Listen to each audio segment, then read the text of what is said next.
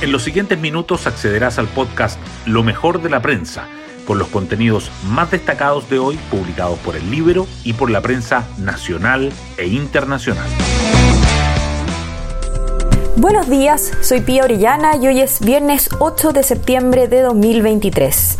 Con orgullo, el presidente Boric mostró a los medios la carta firmada por los exmandatarios a propósito de los 50 años del golpe, pero al mismo tiempo que destacó la voluntad de Frey, Lagos, Bachelet y Piñera, nuevamente interpeló a los dirigentes de Chile Vamos por no sumarse a la iniciativa. De esta forma, los ánimos están lejos de calmarse a puertas de un nuevo aniversario del 11. Similar tensión se vive, pero por distintos motivos, en el Consejo Constitucional. En la instancia, la izquierda llamó a que la derecha retirara todas las enmiendas, incluso las que ya han sido aprobadas en las comisiones, una condición imposible de cumplir. Para muchos es una estrategia para deslegitimar el proceso donde el oficialismo es minoría. Hoy destacamos de la prensa exigencia oficialista de retirar enmiendas ya aprobadas hace fracasar las negociaciones en el Consejo Constitucional.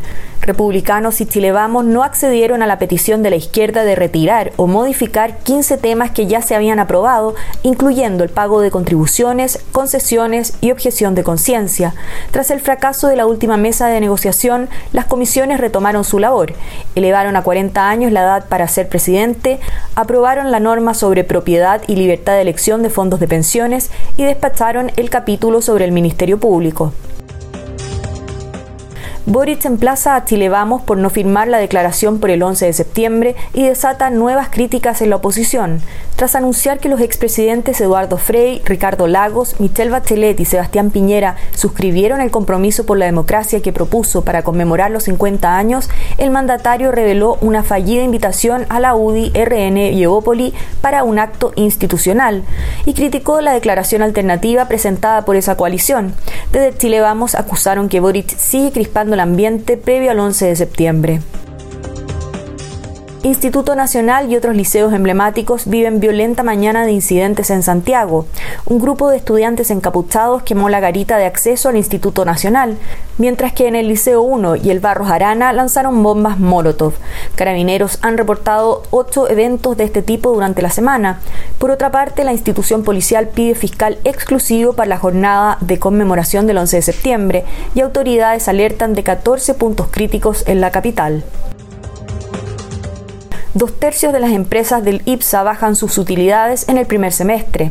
Las ganancias de las firmas que forman parte del índice referencial de la Bolsa de Santiago totalizaron casi 5,4 billones de pesos de enero a junio de 2023, una caída de 48,6% frente a igual periodo de 2022.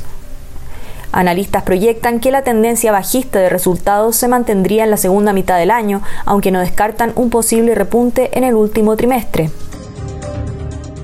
Corte Suprema acelera revisión de causas vinculadas a derechos humanos y ha resuelto 41 durante 2023. Otras 26 causas están en acuerdo en la segunda sala. El ministro Jorge Dam aseguró que se puso una especial preocupación en que estas causas avancen, porque no solamente es un problema que daña al Poder Judicial, sino que yo creo, dijo, a Chile entero. Frente a las amenazas de muerte vinculadas al tren de Aragua, jueces responden que no afectarán sus decisiones. Los amedrantamientos que se producen en el marco de investigaciones por secuestros y asesinatos en la región metropolitana ya se denunciaron al Ministerio Público.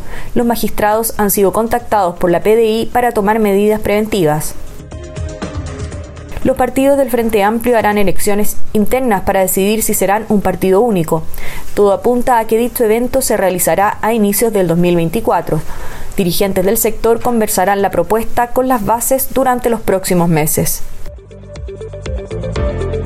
Y así llegamos al final de este podcast donde revisamos lo mejor de la prensa de hoy. Espero que tengan un muy buen fin de semana.